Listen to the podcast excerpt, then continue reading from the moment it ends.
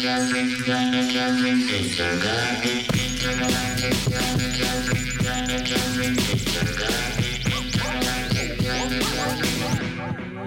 Bonjour à toutes et à tous, vous êtes sur les congrès de futurologie, émission de science-fiction proposée par l'équipe de programmation Les Intergalactiques. Et on a un peu moins de temps que prévu aujourd'hui. Et oui, oui, oui, il y avait une émission avant et nous l'avons découvert, mais c'est pas grave. On va faire au mieux et on va faire ce qu'on a prévu. Euh, parce qu'aujourd'hui, Dernière émission de la saison déjà à se noter puisque voilà on a, a fait une bonne saison euh, d'octobre à aujourd'hui. Et euh, on va donc euh, on va faire ce soir quelque chose d'assez spécial puisque nous allons diffuser des lectures musicales. Et pour m'accompagner sur le plateau alors il n'y a pas Nicolas qui est là cette fois-ci. Nicolas on est plutôt autour du cinéma généralement. Je me trouve en compagnie de Élise Bonnard Salut. Salut Elise, bonjour à toi. Alors, euh, il est encore en train de se préparer, donc euh, fini tranquillement, je, passe directement à... Une sombre histoire de cellophane. Alors, euh, ouais, c'est bon, je sais sur quel micro tu te mets. donc, à sa gauche, je trouve euh, Corentin, dit Corentin. Bonsoir, bonsoir à tous. Euh, et aussi euh, connu aussi comme Edward Morton, DJ s'il en est, qui écume actuellement la ville avec ses mix chaloupés, musicaux, d'électro, etc. Et notre dernière personne qui m'accompagne aujourd'hui, c'est Arsène Marquis. Bonjour à toi. Salut. On va donc parler des conditions de production de, de ces lectures musicales. comment sont-elles nées? Pourquoi on est pourquoi en sommes-nous là aujourd'hui, Élise? C'était des lectures qui, ont, qui étaient prévues pour euh, l'édition de cette année des Intergalactiques. Et donc, on devait, le, on devait les faire, je ne sais plus quel soir, euh, vendredi. le samedi soir. samedi soir, exactement. Et 30 euh, minutes avant que nous commencions ces lectures musicales, il y, a eu un ciel noir, exactement comme maintenant d'ailleurs. Hein. Oui, c'est vrai, il pleut. Donc, une tempête, voilà, et aucun lieu de repli. Donc, euh, on s'est retrouvé un peu le bec dans l'eau, comme on dit. Et voilà, sauf que donc on, est, on est, on est, on a à peu près euh, six auteurs, autrices et des musiciens qui ont été mis en lien par les intergalactiques. Donc, on se connaissait pas avant. Et, en fait, on, s'est dit que c'était vraiment dommage et on n'avait pas envie que, bah, que ça tombe à l'eau. On avait envie d'en faire quelque chose, puisqu'on il y avait plusieurs quand même euh, duos qui avaient travaillé en amont ensemble. Et finalement, du coup, on a eu cette idée d'en faire des créations sonores. Donc c'est vraiment un, héritage, de, enfin une, je sais pas si c'est le bon mot. Euh, ah, j'ai trouvé le bon mot, je crois, sur la communication pour dire que c'était. Ah bref, je vais pas le retrouver. Je me connais par cœur, je, ne vais pas aller plus loin. Euh, continuation. Continuation, ouais, ouais, héritage, c'est pas, pas très joli comme mot, je trouve. C'est un ricochet. Un, reliquat. On peut dire plein de mots. Une balle qui rebondit. Euh, un second souffle pour, vous présenter. Un, un fruit. Pour vous présenter un petit peu, euh, alors je connais plutôt bien Cocorentin puisqu'il fait partie de l'équipe de la programmation du festival, mais Élise, Arsène, euh, qui êtes-vous et que faites-vous? Bah, Moi, je suis autrice du coup de textes et aussi de création sonore, donc c'est pour ça que ce travail m'intéressait. Voilà, je fais aussi, je fais partie d'une émission sur Radio Canu, la micro-sieste. Et voilà, on peut lire euh, mes productions euh, dans, sous, format de, micro-édition, fanzine ou sur mon site internet. Et moi, je suis auteur. Je viens de finir un mémoire sur le temps et la science-fiction, qui est une sorte de collage entre des trucs de théorie puis du travail de fiction. Et je suis aussi photographe à côté. Et voilà. On peut me trouver en tapant Arsène Marquis sur Instagram, mais c'est que les photos, c'est pas les textes pour l'instant.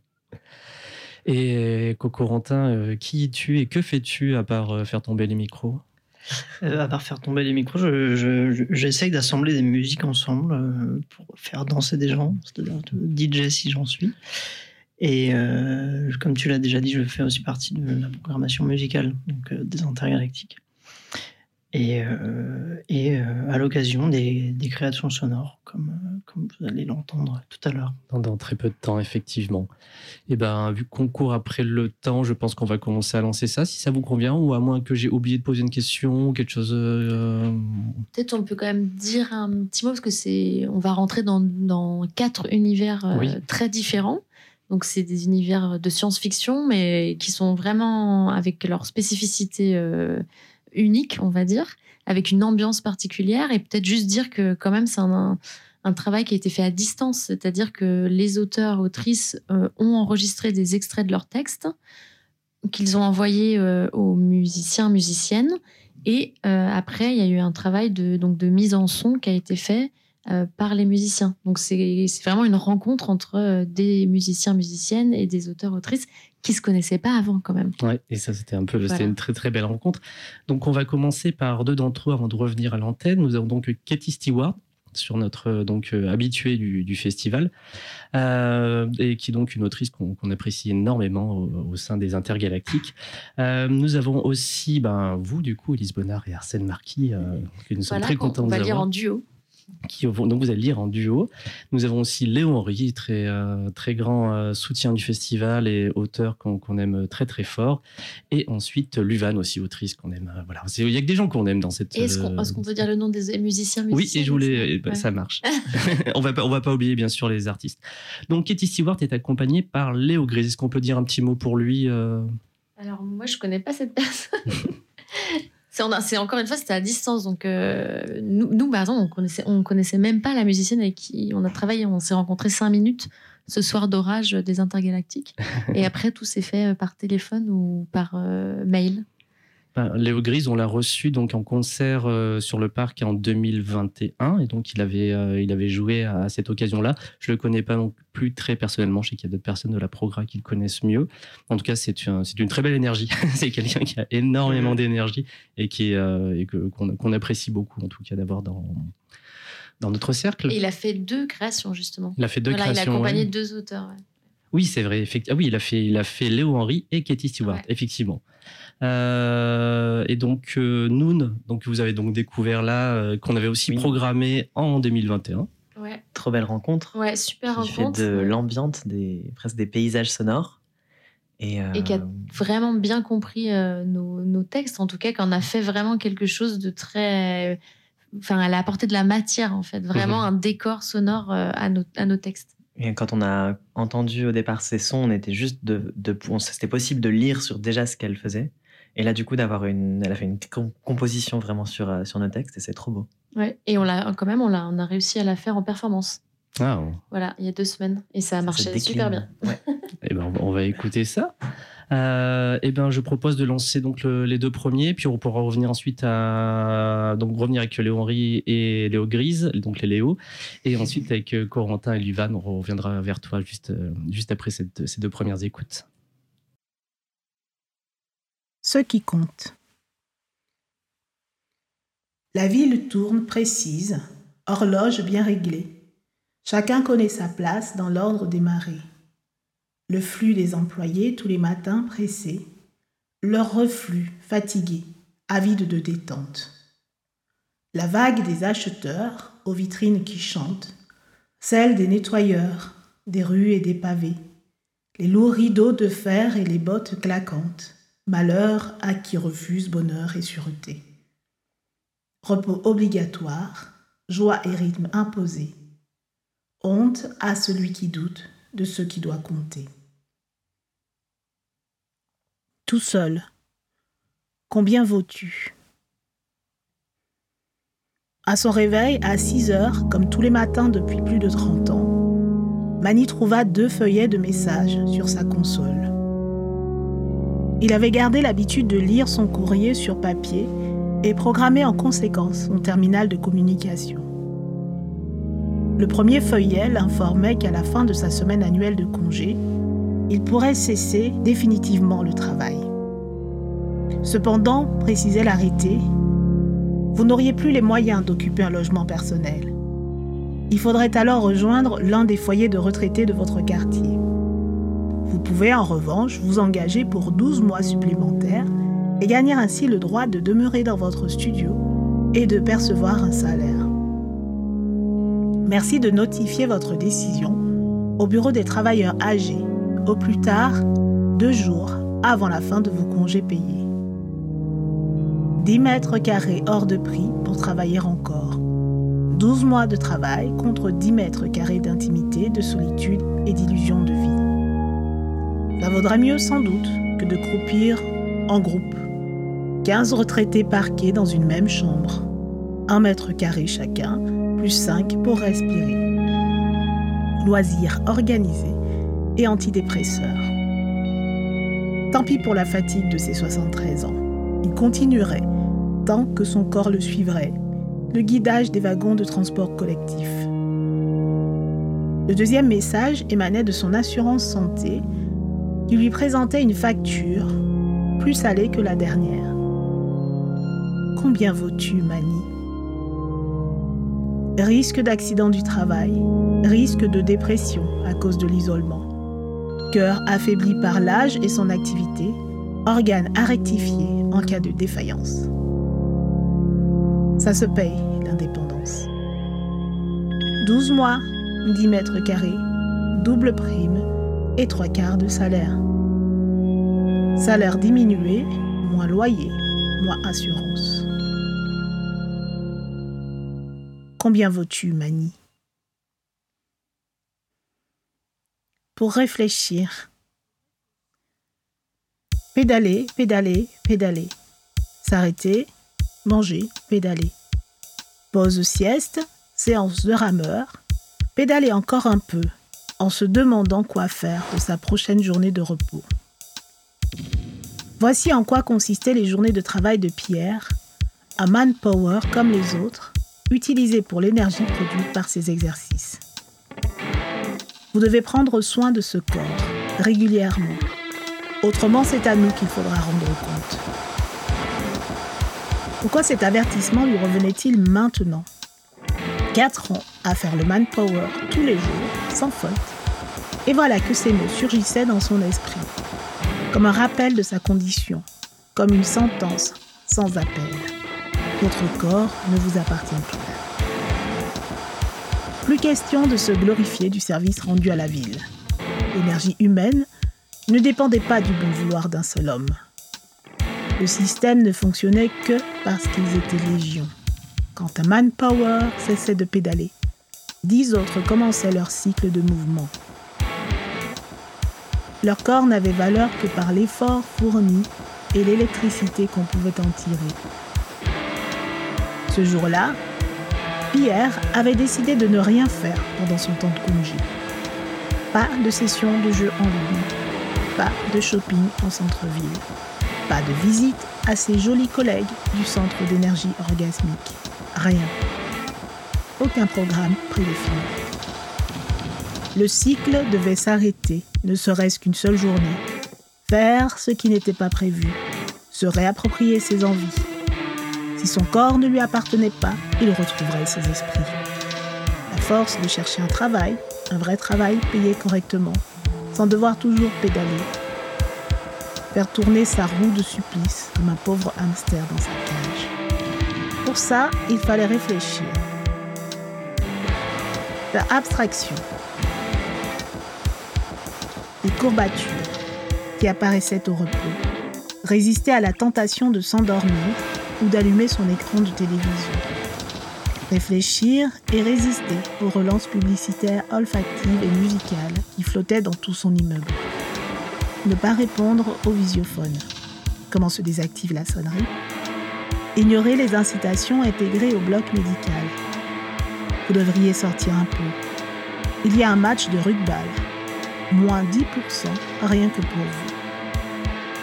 Pour réfléchir, il faudrait passer outre les insinuations de ses proches quand il parlait fatigue. Qu'est-ce que ça serait si tu travaillais? Il faudrait aussi oublier la voix qui, caressante au départ, le rassurait en lui disant cette fonction n'est que provisoire, et qui, plus sèche au fil des mois, lui rappelait sa dette immense envers la société entière. Puisque vous n'avez rien trouvé, nous devez 14 heures d'énergie, contre lesquelles nous prenons soin de vous en vertu de la sécurité sociale. Pour réfléchir, il faudrait ignorer les regards hautains des passants qui disaient dans son corps musclé son statut de non-travailleur. Et les chansons Comment les effacer et trouver un semblant de silence Ne plus fredonner les mélodies d'achat. Nouveaux habits, portails plus performants, console solaire, télévision plafond. Comment cesser de se sentir piégé? Crédit en cours. Pédaler, pédaler. Pierre, à bout de souffle, entr'ouvrit sa fenêtre. La pollution dehors lui picotait les yeux, mais il sentit passer un léger courant d'air. Il entendit danser un chant de liberté, une musique vide de toute onde de suggestion. Le tourbillon c'est ça. Il pourrait réfléchir. Déjà 10 heures. Il est 10 heures, Terra. Joyeux anniversaire.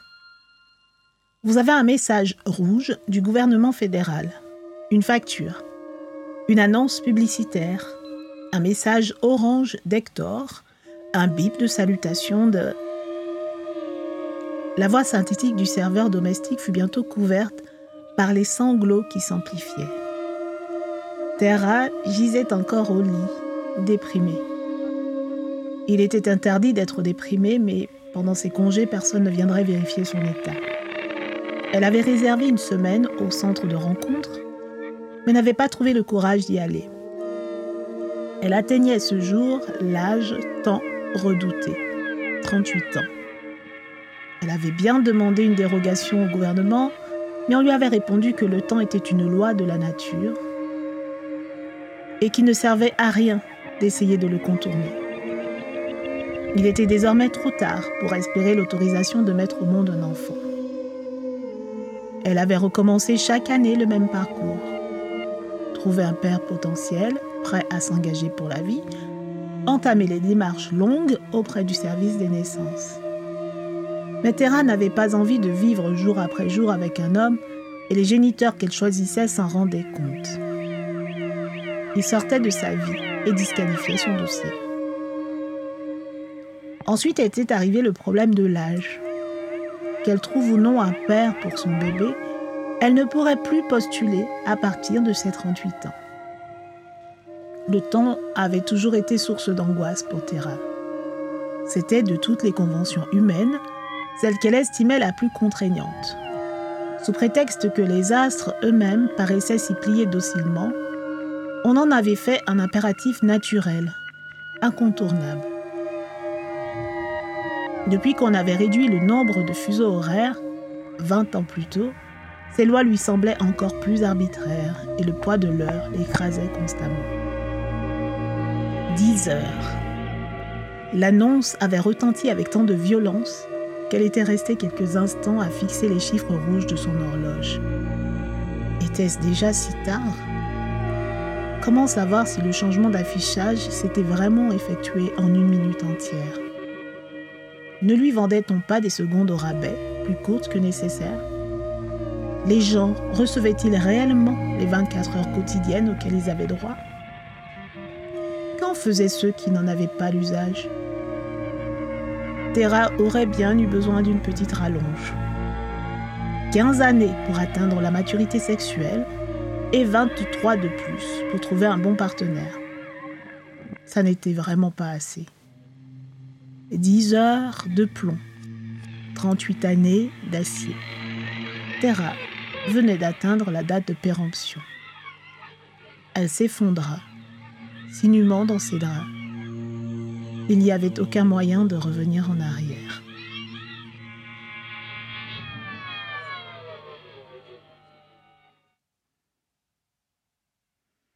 Une autre chanson. Octave prit connaissance de la commande du jour.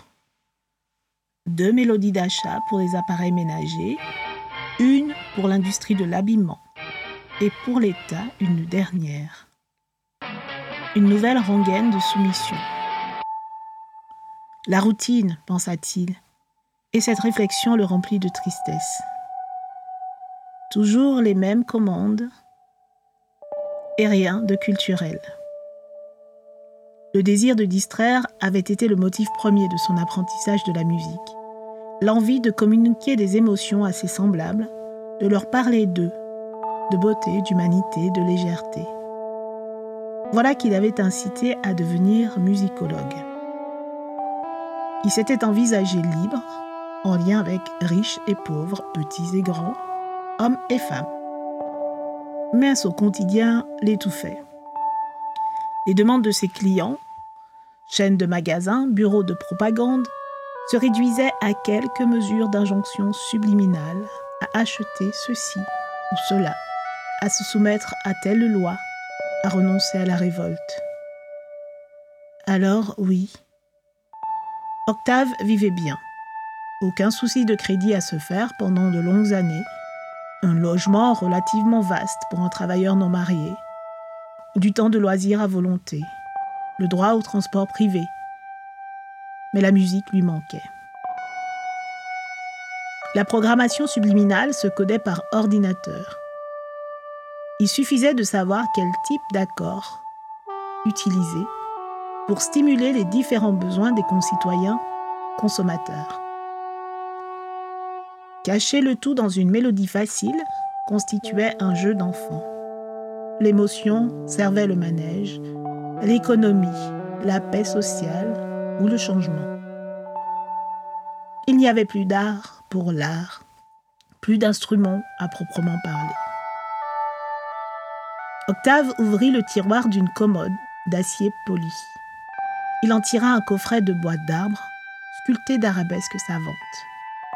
D'une pression du doigt, il l'ouvrit et en tira une petite flûte en ivoire véritable. Combien de tels objets restaient-ils de ce côté de la frontière? Il caressa doucement les fines nervures qui dessinaient des réseaux sur le cylindre clair et plaça ses doigts sur les trous bordés d'or. La flûte lui semblait si fragile. Saurait-il encore en jouer? Un air, sans pied ni tête, s'échappe de l'horloge réglée. Un souffle imperceptible fait frissonner les employés. Et les clients aux vitrines ne savent plus ce qu'ils cherchaient. Quelque chose a bougé dans l'ordre des marées. Ce qui compte vraiment échappe à la milice. Ce qui importe, au fond, résiste doucement.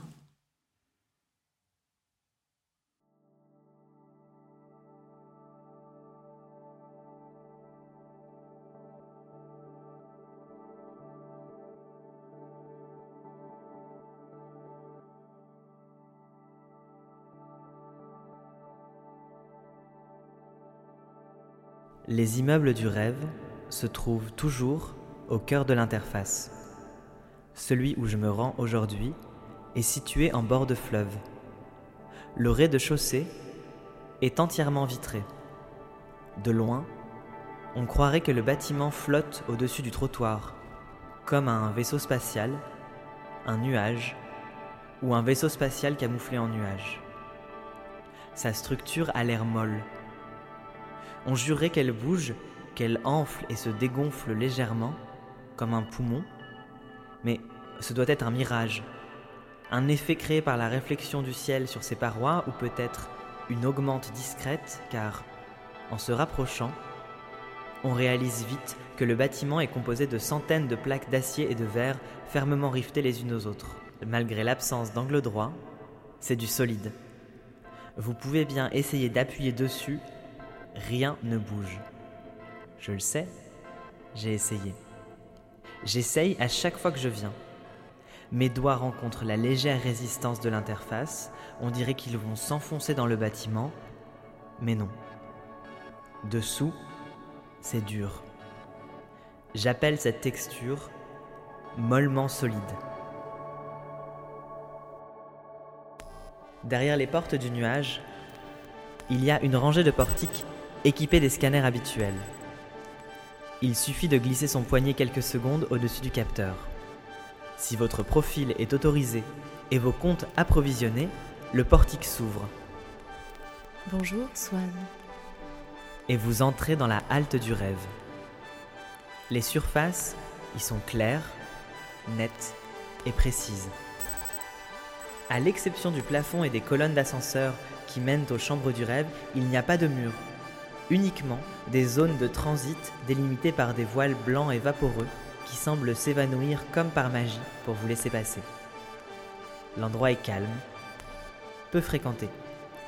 C'est une expérience de luxe. Eau fraîche, hôtesse numérique et petit siège en végé cuir blanc où vous pouvez vous asseoir pour parcourir le catalogue des derniers songes avant de faire votre choix. La musique par défaut est une version lofi hip-hop des Nocturnes Opus 55 de Chopin, mais libre à chacun de passer sur une fréquence privée. Moi, je ne perds pas de temps, j'ai l'habitude. Je me dirige directement dans la zone de départ, les guichets situés au fond du hall. Ils ressemblent à des cumulus tout en verre dépoli, sans doute pour faire écho à l'architecture extérieure. Tout de même, drôle de choix pour des bureaux. Heureusement que les hôtesses qui se trouvent derrière ne sont composées que de pixels, car la moindre tentative d'y poser un pad ou un verre d'eau se terminerait immédiatement par un écran en miettes ou des chaussures trempées. Quand vient mon tour, je m'avance en direction du cumulus numéro 4 et j'explicite ma demande à l'hôtesse. Durée 45 minutes. Mode Solo. Modèle Généré aléatoirement selon les paramètres de l'utilisatrice. Paysage Crique rocheuse. Climat Chaud. Vent Non. Couleur Modéré. Dominante jaune. Musique Non. Gravité Oui. Demande spécifique Aucun élément portant les tags artificiels, synthétiques ou technologie. Durant mes premières visites, j'essayais compulsivement tous les songes du catalogue. J'étais affamé de nouvelles expériences. Je cherchais le frisson, l'exotisme, l'aventure. La découverte de l'existence des options de personnalisation avait tout changé. Les ressorts bien huilés des songes scénarisés avaient cessé de m'intéresser. Je savais ce que je voulais. Je tends mon poignet par-dessus le cumulus pour que l'hôtesse en face de moi scanne la puce qui s'y trouve. Je confirme ma demande de paiement en effectuant mon mouvement de validation personnelle. Avec mon majeur, je presse trois fois la peau entre le pouce et l'index de ma main gauche. Le paiement est validé, l'hôtesse me sourit et m'indique l'ascenseur le plus proche. Ces portes s'ouvrent sans un bruit devant moi. Ni bouton, ni écran, c'est un simple cylindre de verre qui m'emporte vers son unique destination une chambre par ascenseur, 10 chambres par halte. Une expérience unique et facturée à la minute qui permet d'accéder à un monde sans limite, si ce n'est celle de votre imagination ou de votre compte en banque. Le rêve se mérite. La chambre baigne dans une lumière orange. Elle est entièrement vide, à l'exception d'un banc moulé dans le mur et au centre, d'un large objet en forme d'œuf mou. Comme le bâtiment, cette apparence est trompeuse. J'ouvre le couvercle du cocon. L'intérieur est rempli d'une eau salée, traversée par un léger courant. Je me déshabille, enjambe le rebord et m'allonge dans l'eau. Sa température est exactement celle de mon corps. Je flotte sans effort. Il doit y avoir des capteurs dissimulés dans les parois, car le cocon semble toujours savoir quand je suis installé. Son couvercle se rabat doucement sur moi et me plonge dans le noir. De là où je suis, on dirait une paupière qui se ferme. J'imagine que je flotte dans l'œil d'un géant. Mes augmentes se désactivent. C'est une sensation légère, à peine un tiraillement, comme une pellicule qui se décolle de ma peau. Je les visualise se dissoudre dans le sel. Je ferme les yeux et j'appuie sur mes paupières. La peau cède sous la pression. Et dessous, je sens mes globes oculaires qui bougent légèrement. J'appuie encore, doucement, pour le plaisir de sentir la résistance de la cornée sous le bout de mes doigts. Au moment où je me dis que moi aussi, je suis mollement solide, le rêve commence.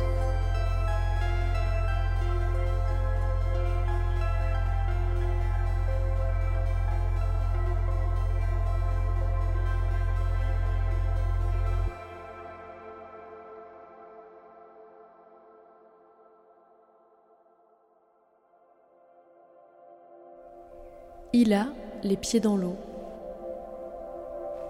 Heureusement, il porte des bottes. Non, il ne porte plus de bottes. Il est pieds nus. Il est en talons. Il est en basket. Il est en sandales compensées.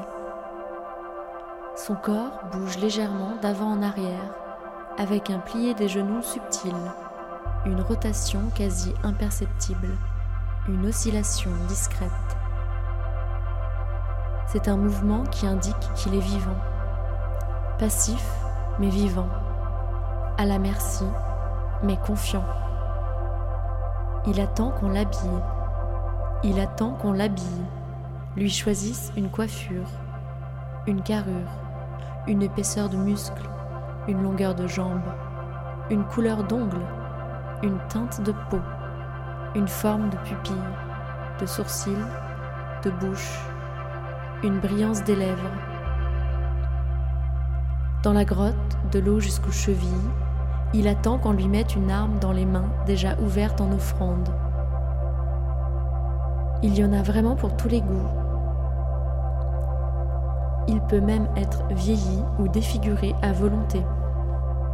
Les curseurs rides et cicatrices se situent dans l'onglet Ornement de la face. L'utilisation intuitive contrebalance une traduction imparfaite. Quand il se retrouve avec le caillou dans la main gauche, il pousse un grognement satisfait. Dans son monde, le caillou est sans doute une arme puissante. Nu, en sandales compensées, le poing gauche maintenant levé, il oscille en grognant. Il n'a pas l'air d'avoir froid. Il n'a pas l'air d'être énervé.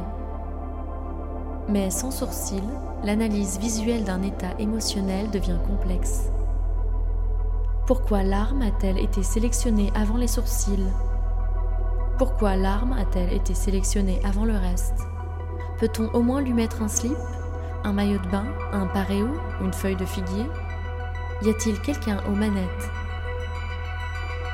Un nuancier apparaît. La flèche se balade, semble hésiter.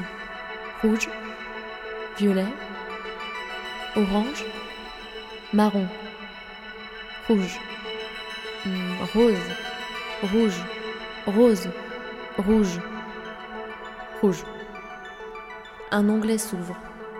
Le lien textuel indique on a conservé du néolithique des récipients où l'on fabriquait des cosmétiques avec des produits rouges. L'onglet se referme. Le choix est fait. La bouche sera rouge. Peu importe la forme des sourcils finalement. On a conservé du néolithique des récipients. On fabriquait des cosmétiques. Qui ose dire que le jeu n'est pas instructif? La manette est lancée en l'air puis rattrapée de justesse. Dans la grotte, cependant, rien ne bouge, ou presque. L'autre aussi, attendant qu'on le finisse. Quelle taille maintenant? Les calculs doivent tomber juste. Les ennemis à abattre sont démesurés. La jambe gauche est allongée, suivie rapidement par la droite. Toute ressemblance avec le Tahu serait malvenue. Il n'est pas une chimère, il est la reproduction du vivant. Son corps bouge légèrement d'avant en arrière. Son corps bouge légèrement d'avant en arrière. Son corps donne le mal de mer. Pour la peine, il sera étiré jusqu'à épuisement. Le curseur taille est levé au maximum. Sur son crâne, un casque est placé. Non, sur son crâne, une couronne est placée. C'est à ce moment-là que le jeu devient extrêmement pointu et qu'un réel sens du détail se manifeste. Différents composants peuvent être ajoutés à la couronne, devenant ainsi de minuscules ornements mais aussi des entrées vers d'autres mondes. La liste est longue. Champs de différentes couleurs, chaussées de différentes tailles et qualités, lieux insolites tels que aérodromes, camping ou points information multiservices, bâtiments abritant différents habitants pouvant soit s'observer à la dérobée, soit se rencontrer, objets insolites tels que bracelets intelligents, imperméables transparents, vaisseau spatial, globe oculaire, créatures, toutes planètes confondues, et bien sûr, éléments naturels classiques tels que cumulus, mousse, limon, arbuste. Les choix peuvent se faire à l'instinct, simplement guidé par une perception esthétique. Toutefois, une personne passionnée de symbolisme y passera des heures. Le géant a l'air prêt. Il a l'air à l'aise avec sa couronne ornementée, sa bouche rouge, ses sandales compensées et son poing gauche levé. Il a de l'allure. La manette est lancée et rattrapée une fois encore de justesse. On est à un clic de la mise en route, à un clic de l'aventure. Pourtant, la flèche hésite. Elle titille un onglet. Le premier de la liste. Celui qui n'a pas encore été ouvert, oublié car trop élémentaire. Il ferait presque regretter de jouer. Les choix ici sont binaires. C'est l'un ou l'autre. Le jeu aurait sérieusement besoin d'une révision. La flèche se décide. Finalement, ça y est. La géante est prête. Hi,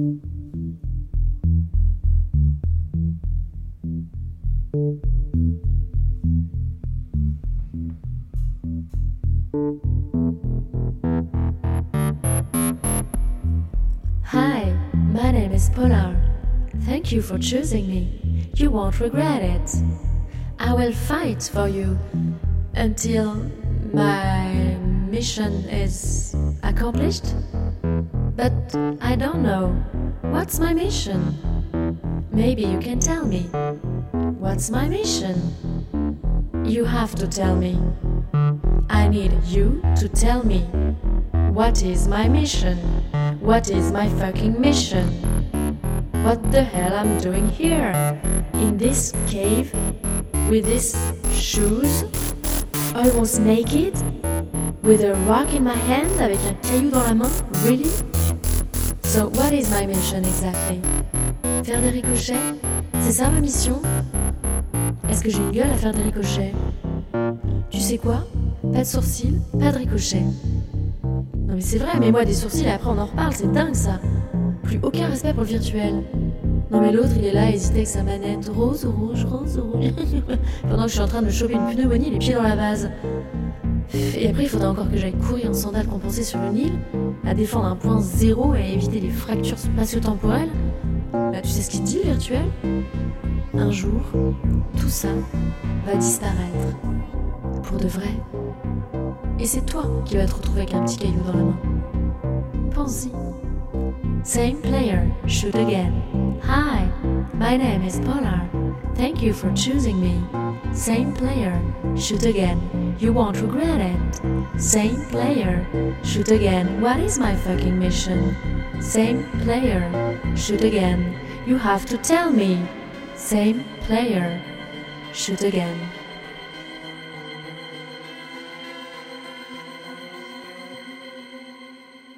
Vous êtes toujours sur Radio Canus 102.2, la plus rebelle des radios, en compagnie de Élise Bonnard, Arsène Marquis et Edouard Morton, et Cocorantin.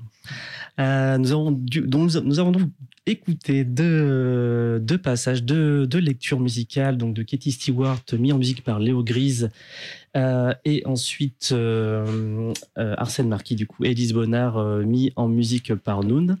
Euh, on a déjà un petit peu parlé, mais ça, comment vous avez travaillé sur, euh, sur cet enchaînement à deux voix au final, puisque toutes les autres lectures musicales sont sur une voix? Comment vous avez travaillé pour ce mélange de, de textes?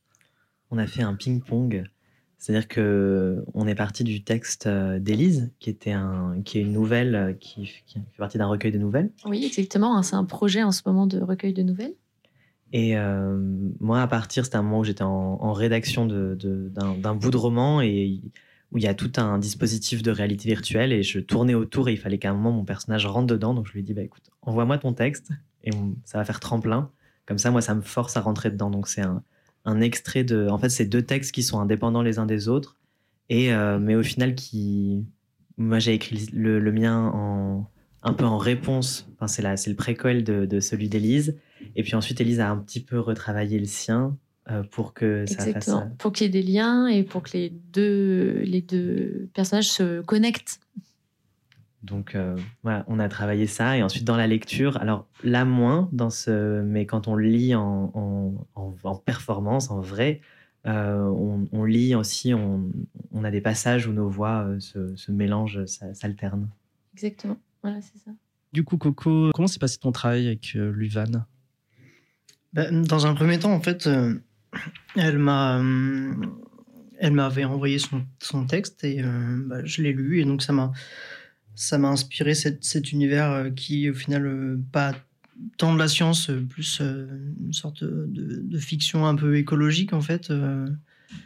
Et il y avait cette ambiance qui, qui me rappelait un peu mes vacances en Bretagne, un truc un, peu bord de mer. Je sais pas, ça sentait les algues et, la vase. Et en même temps, il y avait un, truc très, très rituel aussi avec cette espèce de, enfin avec cette ancienne civilisation et ces bâtisseuses euh, dont on ne, connaissait rien. Et euh, donc ça m'a inspiré euh, des, ça m'a inspiré des sons et je les ai ensuite faits et ça a donné ce que vous allez euh, écouter. en deuxième, donc sur les deux dernières lectures musicales. Du coup, nous allons donc écouté en premier Léon Henry, donc euh, de nouveau mis en musique par Léo Grise sur C'était comment mon rêve. Il faut que j'ai aussi je m'achète des lunettes. Et ensuite, euh, donc nous écouterons Chrome Tech de Cromlech, lunettes hein, de Luvan et mis en son par Corentin et Edouard Morton.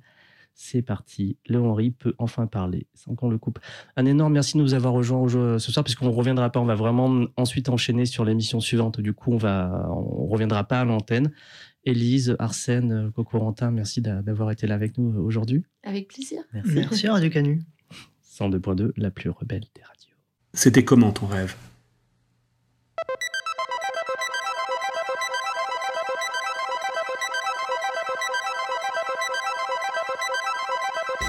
Empty your mind.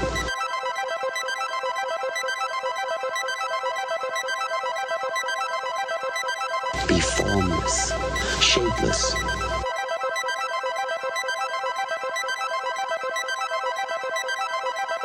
Like water. Like water. Be water, my friend.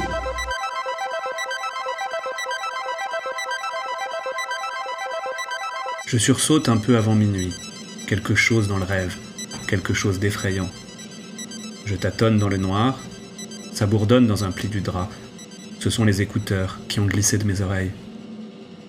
Mon cœur bat à tout rompre tandis que j'essaye de rattraper ce qui s'enfuit. Une danse obscure contre le ciel de nuit. Un ruban ondulant plus noir que les ténèbres. Le réveil marque 23h59. Le silence me le confirme. On est quelque part entre 11h30 et 7h du matin, entre la fermeture du karaoké derrière le mur de droite et l'ouverture de la laverie derrière le mur de gauche. Je ne sais pas ce qui me fait si peur cette fois. Les impressions du rêve disparaissent. J'ai la bouche sèche. Je remets les écouteurs, me rallonge, ferme les yeux. C'est presque du bruit blanc, le son d'un brise-glace pris dans la nuit, la banquise qui se referme, on entend le vent, l'eau qui fige et craque contre la coque.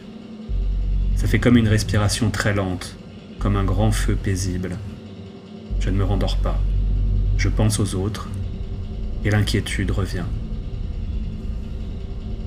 J'attrape mon téléphone sur le lino à la tête du lit, tape à tâtons les neuf chiffres du code. Depuis des mois, nos téléphones ne reconnaissent plus nos empreintes, ni les traits de nos visages trop facile à débloquer contre notre gré en cas d'arrestation. Le halo de l'écran flash en gris-bleu la pièce, l'entrepôt, le labo, tandis que je relève mes messages télégrammes. Ce qu'ils ont vécu au dehors ces dernières heures, alors que je dormais, bercé par le flux épais de la mer qui, en moi, gèle. J'ai rêvé que je cassais 100 briques contre le bord de trottoir pour en faire des projectiles. J'ai rêvé qu'on abandonnait le matériel avant de fuir par les rues parallèles. J'ai rêvé d'une fouille policière en pleine rue. Je n'avais rien qu'un masque de protection et mes dernières volontés sur une page de cahier arrachée. Des gens que je ne voyais pas crier des insultes et me traiter de cafard. J'ai rêvé qu'on tenait la barricade jusqu'au départ de la charge. Certains des pseudos Certains des avatars sont ceux de gens que j'aime, d'autres me sont plus opaques, la plupart inconnus.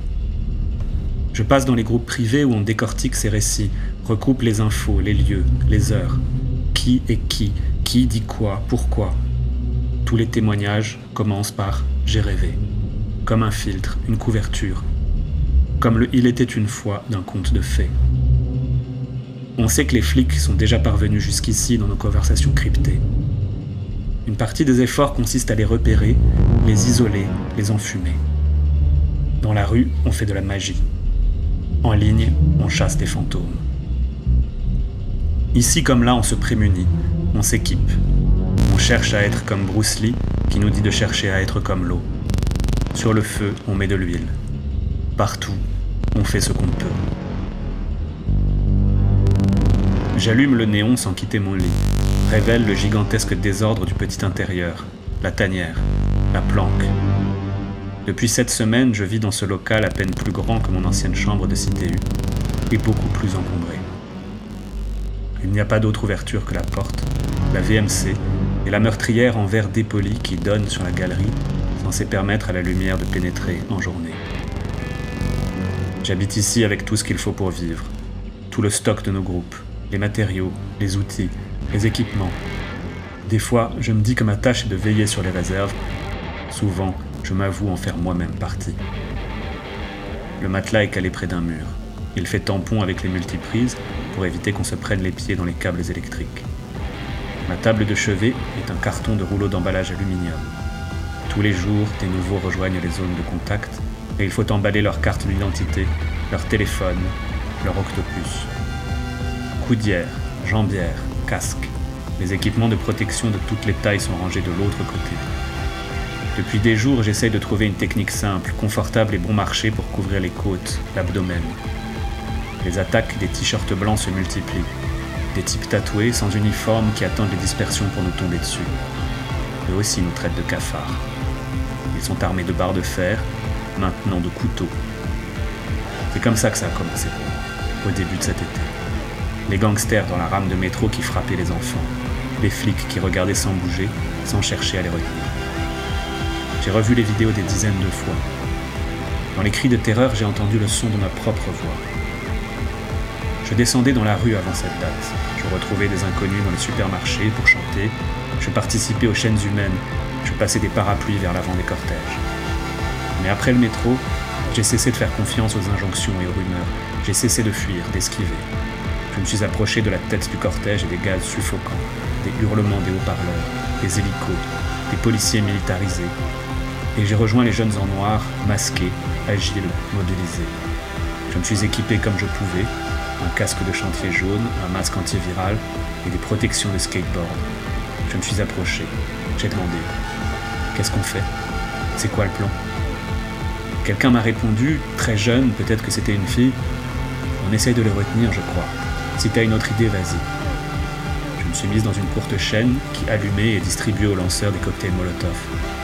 L'idée était d'empêcher les flics de manœuvrer, de descendre le pont avec leur fourgon. Ça n'a pas duré très longtemps.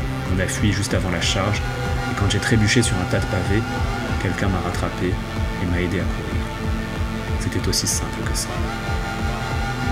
J'ai rêvé que j'intégrais le cortège en tête. J'ai rêvé que je n'avais plus de visage, plus de nom, plus d'histoire, j'ai rêvé que j'étais devenu la révolte. Avant de descendre dans le métro, j'ai enlevé et rangé ma tenue. À part les yeux, je ressemblais à n'importe qui dans la vitre. J'habitais encore sur le campus à l'époque. J'ai pris une douche, mes muscles tiraient, je découvrais des bleus et des traces de choc dont je n'avais aucun souvenir. Je me suis couché et j'ai dormi dix heures sans rêve. Je mourais de faim au Je suis sorti pour attraper quelque chose à la cantine. Dehors, les élèves lisaient sur la pelouse, tapaient dans une balle, priaient, flirtaient, buvaient des flat whites du Starbucks. Il y avait des visages lisses et enfantins. La lumière elle-même me paraissait bizarre et je me suis demandé comment est-ce possible? Je me suis répondu, je suis encore endormi. Deux jours plus tard, j'ai trouvé par télégramme un lieu de rassemblement où on organisait en marge d'une manif. J'avais acheté des gants ignifuges, des lunettes de soudeur et un masque filtrant le chantier. J'ai enfilé les protections, et en marchant les 50 mètres qui me séparaient du groupe, J'ai eu l'impression de m'extirper enfin du songe, de sortir de cet étrange cauchemar fait de bienveillance, de douceur hypocrite et d'ignorance lâche. J'ai souri des yeux à ceux qui m'accueillaient et choisi ma place dans le bloc, tout devant, sans rien devant moi que le vide et les violences policières. Je suis resté là, à l'étrave du brise-glace, et je me suis réveillé. On remet la cafetière en route pour réchauffer le fond de jus noir contre la résistance. Vérincer un mug, laver mon visage au minuscule lavabo d'ambre. Mes rêves sont pleins de jeux vidéo, de bandes dessinées et de souvenirs d'affrontements. J'ai peur tout le temps. Les attaques de panique me prennent en décalage sans vraie raison. C'est que je ne suis ni courageuse, ni forte, ni résistante à la douleur. Les autres le sont pour moi. Je dors beaucoup mais ne me repose pas. Et sur Telegram, tous les rêves que l'on partage nous parlent de combats incessants, de victoires insignifiantes, de défaites cuisantes. Pourquoi continuer? demande une voix en moi, qui est celle de ma mère, de mon père, de mes sœurs et de tous les gens que j'aime et que j'ai abandonnés. Pourquoi gâcher tes études, tes amitiés? Pourquoi te cacher et disparaître? Pourquoi te battre alors que tu sais que tu ne gagneras jamais? Je n'ai pas de réponse à ces questions parce que les mots qu'il faudrait utiliser n'existent pas encore. La seule façon que vous auriez de comprendre serait de nous rejoindre, d'entrer avec nous dans le rêve. Le possible et l'impossible n'y ont pas cours. Seul compte, à chaque instant, ce qui est juste. Nous ne gagnerons pas au bout du compte, mais notre victoire répétée restera dans chacun de nos combats. Je ferme les yeux un instant. Le café recuit est brûlant et dégueulasse. L'air sans l'ozone, l'humidité. Mes doigts sont un peu engourdis. Ma respiration est lente. La nuit est sur le monde, mais je suis réveillé.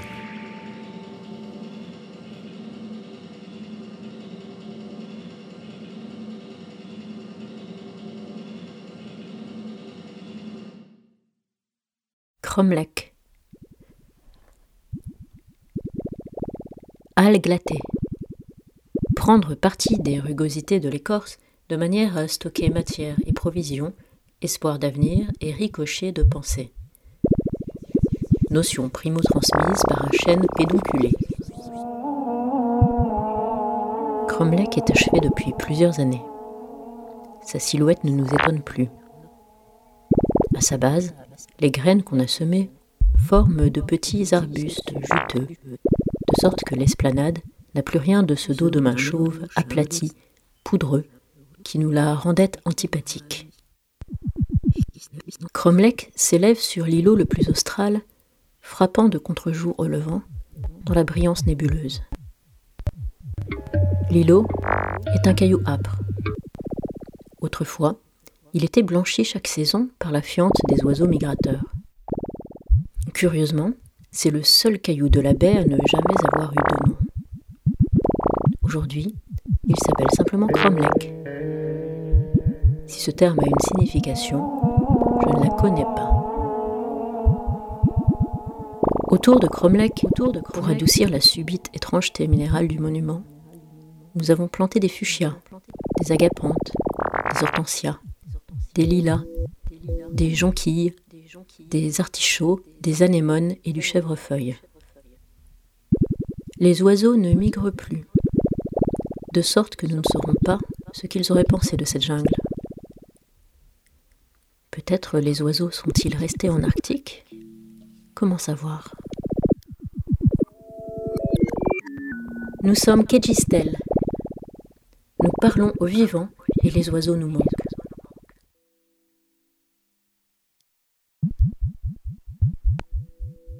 Les pèlerinages ont commencé peu après l'édification de Cromlech.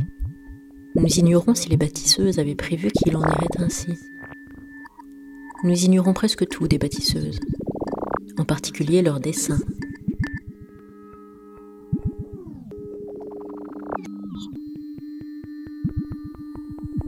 L'eau de la baie est si plate qu'elle ne paraît presque pas l'océan. À certaines heures, à certains endroits, où le regard ne rencontre qu'un puits noir de tourbe, l'eau ne semble presque pas de l'eau. À marée basse, la baie devient un disque de vase gris-brun, plat. La baie est un état de la matière pure, original, abstrait. dénuée d'énergie latente.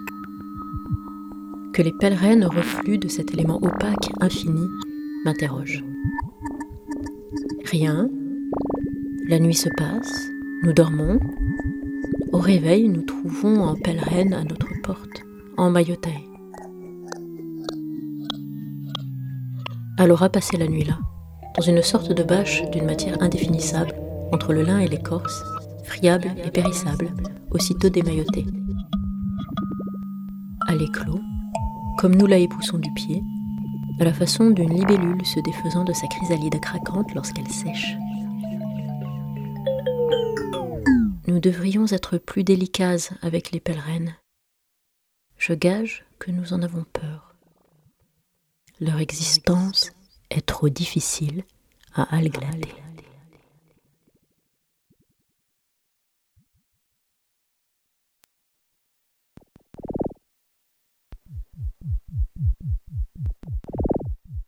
Gilly Guiclamoulé. S'extraire d'une vase odorante et confortable, en dépit de toute raison, pour admirer le crépuscule du soir ou bien Gilly Glicamouscalé du matin. Notion primo-transmise par une colonie de couteaux.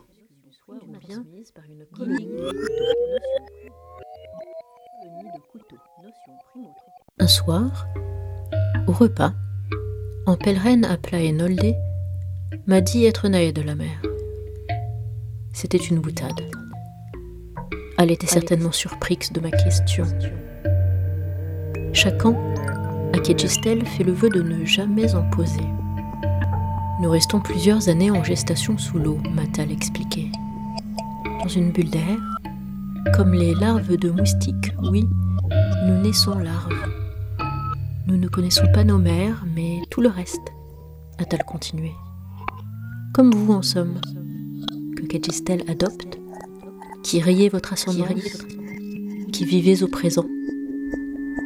Puis, nous sortons sans émerger. Nous nous inversons et demeurons quelques années en surface. Tout ce temps, quelque chose nous ennuie, nous contraint à nous élever. Ce savoir à moitié vide, à moitié plein, nous guide ici, jusqu'à celui que vous nommez Cromlech, Cromlech. Nolde fabulé, et je buvais ces mots en les sachant fabriquer. Mais il en demeure cette vérité. Les pèlerins en savent beaucoup sur nous. Nous ne savons rien sur Ose. Les bâtisseuses sont-elles, comme on raconte, descendues des étoiles sur des navires de pierre ai-je demandé. Noldé n'a pas répondu.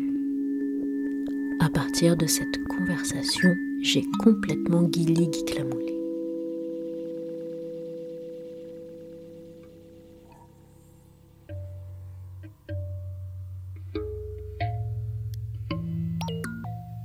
Pilo, pilo, pilé, pi, i, i, i, javalé. Ondoyé par manque de vent. Nota lorsqu'on a tiède, que le temps est à l'orage, qu'un membre quelconque de sa sororité est en souffrance, on ne pilo pilo pilé pi j'avale pas, on kilort. Notion primo-transmise par un arbre à caramel.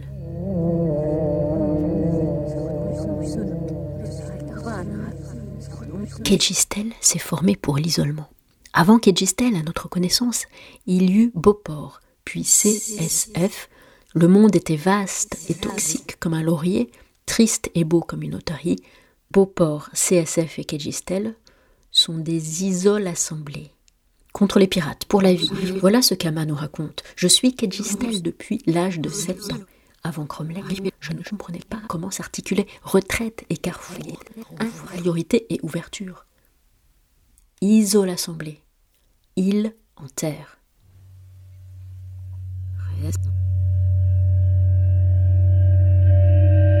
Nous sommes Kedgistel, nous parlons aux autres, huîtres, renards, mycoses, nous n'ignorons rien du vivant, nous ne sommes pas mêmes indifférents aux pierres. Hier, les bâtisseuses ne nous ont rien dit. Elles sont arrivées, elles ont fait Cromlech, elles sont parties. Aujourd'hui, les pèlerines partagent nos repas. Et souvent nos nuits, mais gardent pour Rose la chanson de ce qu'elle cherche, de ce qu'elle voit. Lorsque cette rétention m'agace, je vais au pis. Elle au moins me parle. Ou bien qu'il a à mes côtés.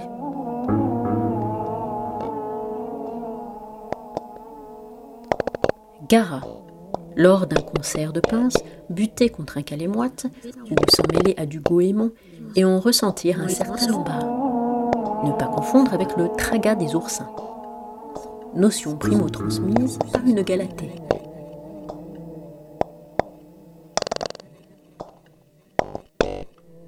J'ai commencé à écrire par agacement du mystère, pour le secouer, comme un renard l'eau d'une mare. J'ai choisi d'écrire sans savoir où me mènerait la rupture de mes voeux. À cette pensée, je me sens encore sensiblement garin. Crom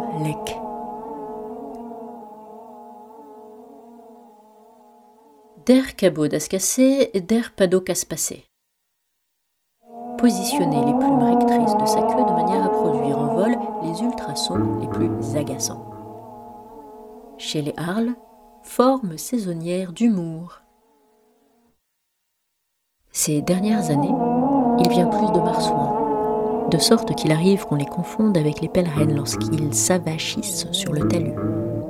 Leur forme de sac, leur respiration lourde, leur beau sourire. Ma théorie, c'est qu'ils ne sont pas étrangers à Cromlech. Cromlech les appelle. J'en ai parlé à notre fauconne Cresserelle, c'est elle qui les débusque la plupart du temps. Depuis que les martinets ne viennent plus, elle est triste et nous manquons de cris. Les pèlerines, les marsouins comblent ce manque. Peu prudence, j'ai également partagé ma théorie de l'aimant avec Sobrane. Nous récoltions la salicorne. Sobrane connaît une façon de la prêter au feu. Je préfère la manger crue, peu importe. Nous les cueillions toujours ensemble. Nous nous trouvions près du Crère. Nous étions à deux jours du Bertz. J'ai dit à Sobrane ma théorie du phare, de la pelle. Cromlech, lui ai-je dit, a l'apparence lisse et luisante d'un marsouin qu'on aurait érigé en monument mouillé. Une besace dure. Au sommet, comme un sourire. Cromlech est une cloche, un carillon, dont Gedgistel n'entend pas le chant et qui appelle. En revanche, les marsouins, les pèlerines, les phoques l'entendent. J'ai dit à Sobrane que notre fauconne était d'accord, qu'elle comprenait aussi les stridulations claires de Cromlech. Cromlech éloigne les migrateurs, attire les algues, les pollens, et nous a demandé justement Sobrane.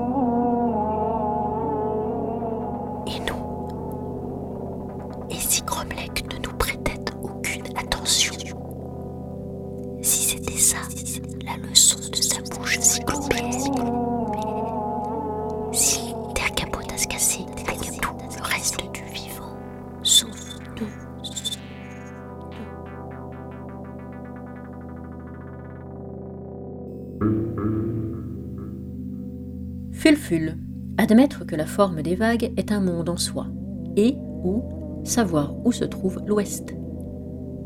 Notion primo-transmise par une salicorne.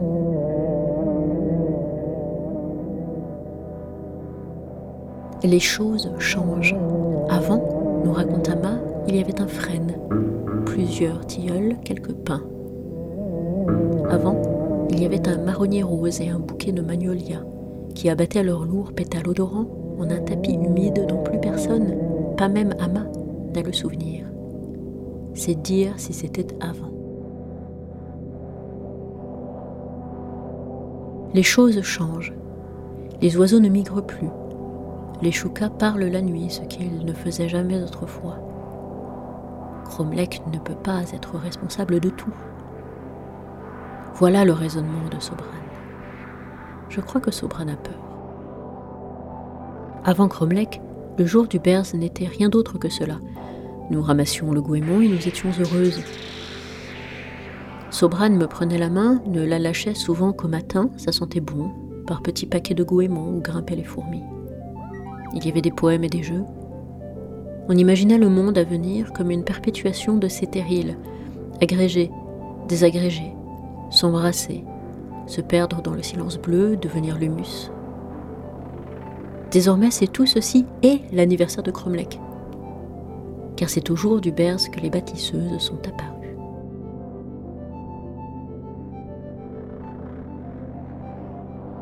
Tyr les a vues l'année première. Al disait un poème en latin que Triton avait trouvé dans les décombres de Beauport. Tot clamores, tot ululatus, tot sibylla, faisait le poème, et par conséquent Tyr. Elle était accompagnée par la lumière des braises et le chant des choukas. Soudain, elle a tendu le bras, le doigt, ressemblait à une branche, une potence, un cric. Pause. Nous attendions la suite du poème. Cri de chouka. Là Là a-t-elle crachoté. Et nous avons repris en chœur, car la nouveauté rend à la fois idiox et innovanx. Là, là, là, cri de chouka. Les bâtisseuses étaient fines et longues, comme des lampions qu'on aurait étirés. Elles trônaient sur le caillou sans nom, des épis, des cornes sur le dos d'une tortue. On les a vues et... Chut Plus de la la la. Ama a couru au souterrain dont elle seule savait qu'il menait à l'îlot. Mais ce n'était pas une attaque, pas une invasion.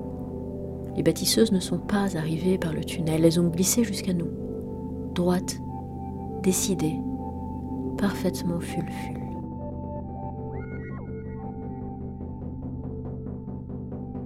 Chrome Lake.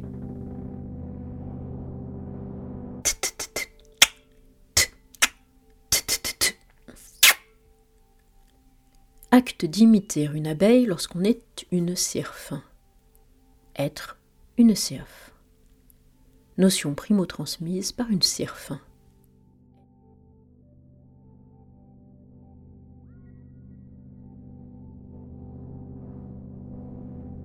À cet instant, j'ai compris toute l'idée de l'isole-assemblage. Ce n'est pas pour se protéger du monde, pas vraiment, mais se protéger des nôtres. À cet instant, j'ai compris le mot pirate. Avant, les bâtisseuses, je n'avais jamais vécu dans la peur de mes semblables. Pour tout vous dire, j'ignore s'il en existe ailleurs. La vue au loin de silhouettes humanoïdes a éveillé en moi une crainte tambourinante. Nous aïeuls étant si grands et lançaillés, nous aïeuls étions pointues et menaçantes. Nous aïeuls étions minces et affairaillées, silencieuses comme des perles des rochers. Nous aïeuls étions pointues les bâtisseuses se sont élevées dans les airs, ont déployé leurs quatre ailes, leurs six bras, ma crainte s'est à la fois assouplie et durcie. Ouf, ce ne sont pas des hominidae. Oh non. Mais alors, qu'est-ce que c'est? Qu'est-ce que c'est? J'ai marché jusqu'au talus. À l'inverse des orages, les bâtisseuses sont bien moins terrifiantes de près que de loin. Chose que nous savons sur les bâtisseuses. Ce ne sont pas des spectres, elles nous parlent en rêve incompréhensibles, elles ont bâti Cromlech, elles ne viennent pas d'ici. C'est le jour du berce et personne autour de moi ne se doute de ce que je m'apprête à dire. Lorsque vient mon tour de réciter un poème, dans la fumée grêle et odorante des goémons, je prends les mains de Sobrane qui sont toujours sèches en cette saison, je la regarde et déclare pour les autres. Cromlech parle, chante, gémit, et nous ne l'entendons pas. Demandez aux pipistrelles, aux chouettes, aux alopéquis, aux papillons à l'odeur rance, ou plutôt fermez les yeux et approchez en barque, en canot. Écoutez comme le monde ricoche autour de Cromlech, rebondit contre son corps huileux. Les choses changent.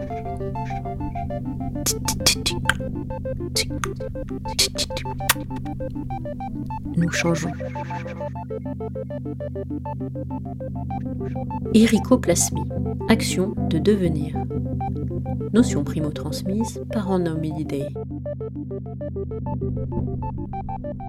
Comprendrons-nous un jour les bâtisseuses comme nous comprenons les galatées, les pies, les couteaux et les chaînes J'ai posé des questions. J'ai rompu mes vœux.